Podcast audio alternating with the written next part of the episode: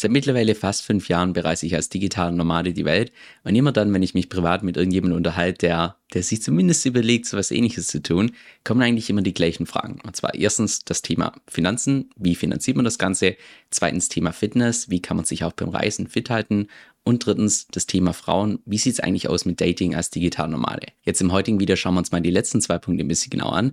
Wie sieht es eigentlich aus mit dem Thema Fitness und Dating gerade als digital Normale?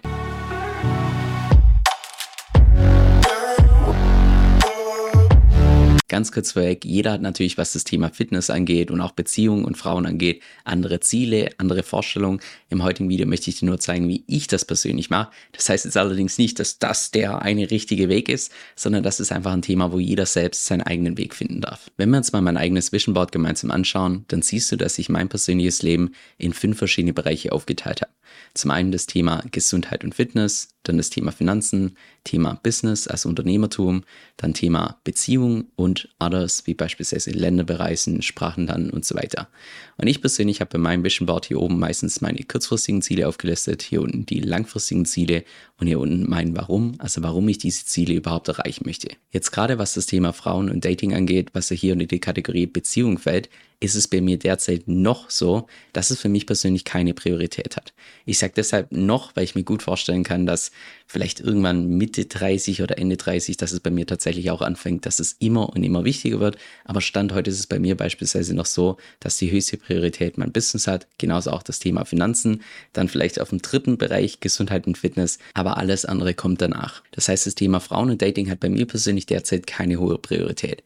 Aber es kommen auch einfach noch so ein paar, ich sag mal, persönliche Dinge dazu, wie beispielsweise bei meinem derzeitigen Lifestyle ist es so, dass ich einmal im Monat umziehe, meistens so alle zwei bis drei Monate in neues Land ziehe. So, das heißt, wenn ich jetzt beispielsweise in jedem einzelnen Monat, wo ich in, einem neuen Ort bin, wenn ich dort anfangen würde, Frauen zu daten, dann wäre das für mich persönlich eher zusätzlicher Stress zu dem Stresslevel, was ich ohnehin schon habe, dadurch, dass ich rumreise. Heißt jetzt nicht, dass mein Leben super stressig ist oder sonst was, aber mein Lifestyle geht einfach schon mit einem gewissen Niveau an Stress einher. Und wenn ich jetzt dann beispielsweise das Daten anfange und gerade bei Dating ist ja erstmal so ja, Anfangsphase, diese komische, unangenehme Smalltalk und diesen ganzen Quatsch, der damit dazukommt, dann wäre das für mich persönlich mit meinem derzeitigen Lifestyle einfach nur unnötiger Stress, den ich mir oben drauf packe. Jetzt an der Stelle nicht falsch verstehen, das kann natürlich auch Spaß machen, aber ich würde mal behaupten, die coolsten Momente, die man mit einer anderen Person haben kann, die hat man doch nicht, wenn man sich kennenlernt oder im ersten, zweiten oder dritten Gespräch, sondern meistens dann, wenn man jemanden schon ganz tief kennt, wenn man auch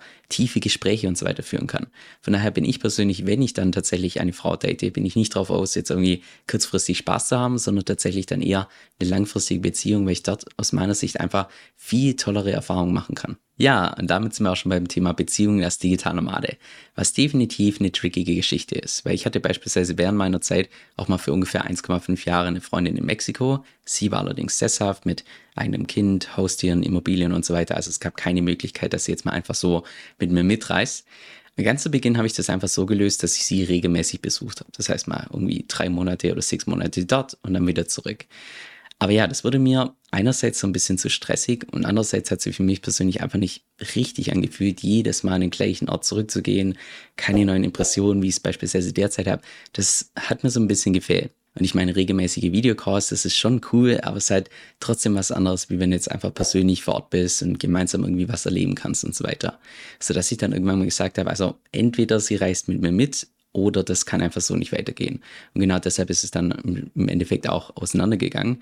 Das heißt, da habe ich zum ersten Mal gelernt, okay, als digitaler wenn du tatsächlich eine feste Freundin willst, dann sollte die auch einfach so flexibel sein, dass sie mit dir mitreisen kann. Mittlerweile wäre es für mich persönlich auch in Ordnung, wenn meine Freundin gar nichts verdient, das heißt kein Online-Business hat und ich dann entsprechend für die Lebenshaltungskosten aufkomme, weil ich mittlerweile einfach finanziell ein bisschen besser aufgestellt bin, sagen wir so. Aber ich würde mal sagen, gerade in der Anfangsphase als digitaler Nomade, also jetzt nicht so, dass es nicht möglich gewesen wäre, aber es hätte mich einfach unfassbar finanziell gestresst, dass ich einfach plötzlich noch zusätzlich verantwortlich bin für eine andere Person. Du siehst also, Thema Frauen und Dating ist als digitaler Nomade nicht so ganz einfach und dann kommt vielleicht auch einfach noch ein, ist immer ein zweiter persönlicher Punkt dazu, dass ich einen sehr speziellen Frauengeschmack habe, sagen wir es mal so. Das heißt, hier in Asien, da brauche ich schon gar keinen Fingergruppen machen, sondern ja, bei mir würde ich dann wahrscheinlich eher auf die Suche gehen, irgendwo in Zentral-Südamerika oder vielleicht Spanien oder so. Y esa es la razón por la que estudio español cada día por 30 minutos, porque estoy seguro que mi novia del futuro va a hablar español. Also jetzt auf Deutsch, das ist auch der Grund, warum ich beispielsweise jeden einzelnen Tag 30 Minuten Spanisch lerne. Das ist meistens das Erste, was ich morgens mache, weil ich persönlich ziemlich stark davon ausgehe, dass auch meine künftige Frau irgendwann mal Spanisch sprechen wird. Heißt es jetzt, dass das Thema Frauen und Dating als Digitalnomade nicht möglich ist? Nein, auf keinen Fall. Nur ist es eben ein bisschen schwieriger im Vergleich zu beispielsweise, wenn man sesshaft ist. Aber auch da gilt natürlich immer die gleiche Grundregel. Wo ein Wille ist, ist auch ein Weg. Das heißt, sollte das bei mir irgendwann mal eine höhere Priorität einnehmen, denke ich, ist es nur eine Frage der Zeit und spätestens dann werde ich mir wahrscheinlich auch einen eigenen Hund zulegen, was ich sowieso schon seit Jahren machen möchte. Jetzt zum Thema Fitness, da war es beispielsweise bei mir persönlich so, bevor ich Deutschland verlassen habe, dass ich damals schon sechsmal die Woche im Gym trainieren war, auch meine Makros getrackt habe, meine Kalorien getrackt habe, alles mit dem Ziel, maximal viele Muskeln aufzubauen. Also da ging ich schon eher Richtung Bodybuilding, aber das hat sich auch relativ schnell dann geändert, als ich dann aus Deutschland also draußen war und in Australien angekommen bin, dass ich dann, ja, nach ungefähr einem halben Jahr oder so, hat sich das immer mehr so entwickelt, dass ich immer mehr auf meine Ästhetik geachtet habe. Also nicht maximal viel Muskeln, sondern so, dass einfach das Gesamtbild gut aussieht. Genauso auch allgemeine Gesundheit, was mir im Allgemeinen einfach immer wichtiger wurde. Jetzt in der Anfangszeit habe ich persönlich ebenfalls in Gyms gestartet, habe allerdings dann relativ schnell ähnliche Erfahrungen gemacht, wie auch beispielsweise beim Thema Dating, dass es mir persönlich einfach bei meinem Lifestyle ein bisschen zu stressig war, jeden einzelnen Monat ein neues Gym rauszusuchen. Heißt natürlich dann auch gleichzeitig bei der Wohnungssuche, dass die Wohnung relativ nah an einem Gym sein sollte, weil ich habe in den ganzen Orten kein Auto, kein Motorrad, kein Roller, kein gar nichts. Ich bin einen Großteil zu Fuß unterwegs. Das heißt, es sollte natürlich möglichst nahe sein, dass ich jetzt nicht irgendwie jeden Tag eine halbe Stunde hinlaufen muss und eine halbe Stunde zurück. Und das schränkt einen auch einfach so ein Stück weit ein, was für Erfahrungen man machen kann. Weil ab und zu möchte auch einfach super abgelegen irgendwo an der Küste in einer einsamen Wohnung oder so leben. Und sowas ist halt mit einer Abhängigkeit zum Gym nicht wirklich möglich. Der wirkliche Wechsel dann von Gyms zu Homeworkouts kam bei mir persönlich dann erst, als ich in Thailand war, so nach ungefähr 1,5 Jahren, als ich als Digitalnomade unterwegs war, weil damals war es so, als ich in Thailand war, dass durch Covid die ganzen Gyms geschlossen hatten. Das heißt, ich hatte gar keine andere Möglichkeit, außer durch die Homeworkouts entsprechend zu trainieren.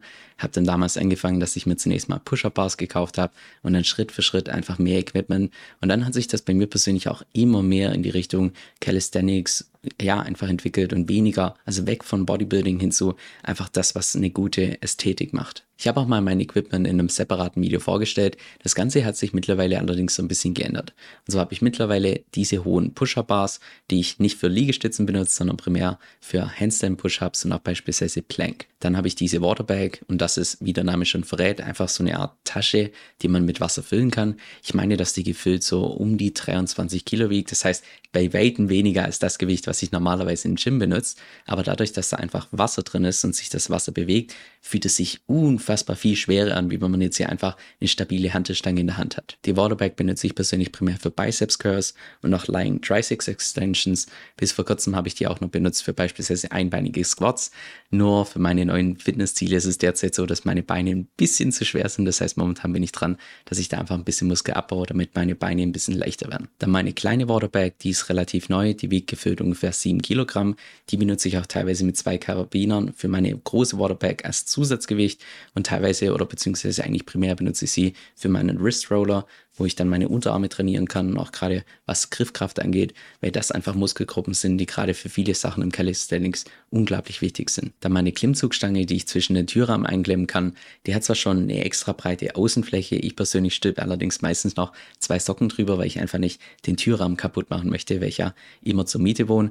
Aber ja, ich persönlich benutze meine Klimmzugstange auch beispielsweise nicht für Klimmzüge, sondern eigentlich primär für Frontlever und auch beispielsweise um meine Ringe dran zu befestigen. Dann zu meinen Ringen, die auch relativ neu sind, die mache ich in meiner Klimmzugstange entsprechend fest. Die benutze ich persönlich auch primär für Push-Ups und auch Dips auf Ringen, was das Ganze nochmal x-fach schwerer macht, wie man das einfach so auf was fest macht. Und der Plan ist auch, dass ich irgendwann mal auf den Ring Plank machen kann, aber derzeit, ja, bin ich noch ein gutes Stück davon entfernt. Da darf ich wahrscheinlich einfach noch ein bisschen mehr trainieren. Dann meine Widerstandsbänder, die einfach zehnmal besser sind als diese klassischen runden Gummibänder, weil bei den klassischen Gummibändern ist es aus meiner Erfahrung immer so, dass, ja, die benutzt man ein paar Wochen, ein paar Monate, damit kommen sie so leicht Risse und irgendwann reißen sie komplett.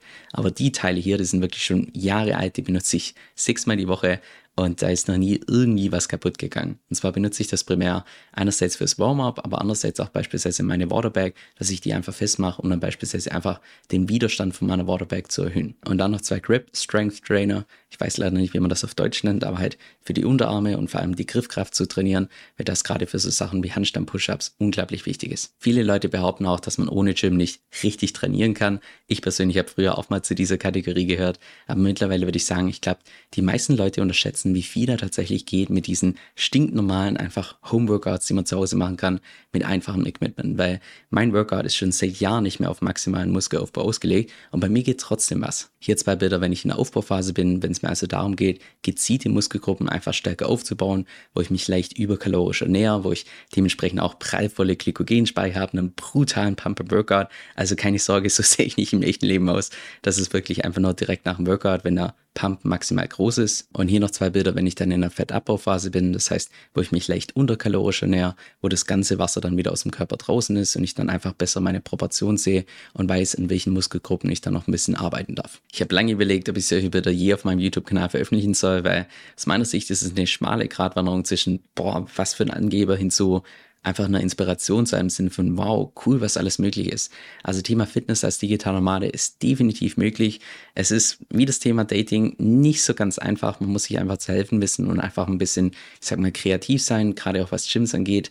Wenn man regelmäßig rumreist, können Gyms aus meiner Sicht relativ stressig sein. Aber da gilt die Grundregel, wo ein Wille ist, ist auch ein Weg. So, jetzt hast du ein paar persönlichere Einblicke bekommen. Wie gesagt, das ist nur das, wie ich das selbst mache. Das heißt nicht, dass es der einzige richtige Weg ist, sondern ich glaube, bei den Themen darf einfach jeder seinen eigenen Weg finden. Und falls du irgendwelche Fragen hast oder auch Videowünsche, gerne unten in den Kommentare. Bis bald. Ich bekomme auf YouTube relativ häufig Fragen im Sinne von, du Kevin, welche Exchange kannst du denn empfehlen? Was nutzt du selbst eigentlich zum Auscashen? Welche Wallet verwendest du? Wie mache ich das am besten jetzt mit meiner Steuererklärung? Lauter solche Fragen. Und genau deshalb habe ich dazu eine separate Seite erstellt, wo ich alle Krypto-Tools und Krypto-Services, die ich derzeit benutze, entsprechend aufgelistet habe, auch mit den entsprechenden Tutorials. Und das werde ich auch in Zukunft regelmäßig updaten, sodass du jederzeit weißt, welche Services ich derzeit im Kryptomarkt benutze. Der Großteil von diesen Tools ist im Übrigen auch umsonst, das heißt, das kann jeder nutzen. Jetzt, falls du da mal selbst reinschauen möchtest, dann geh einfach auf meine Homepage kevinsoe.com-tools. Das ist K-E-V-I-N soe.com schrägstrich T-O-O-L-S. Und da kannst du dann einfach mal selbst durchschauen und schauen, was für dich selbst relevant ist.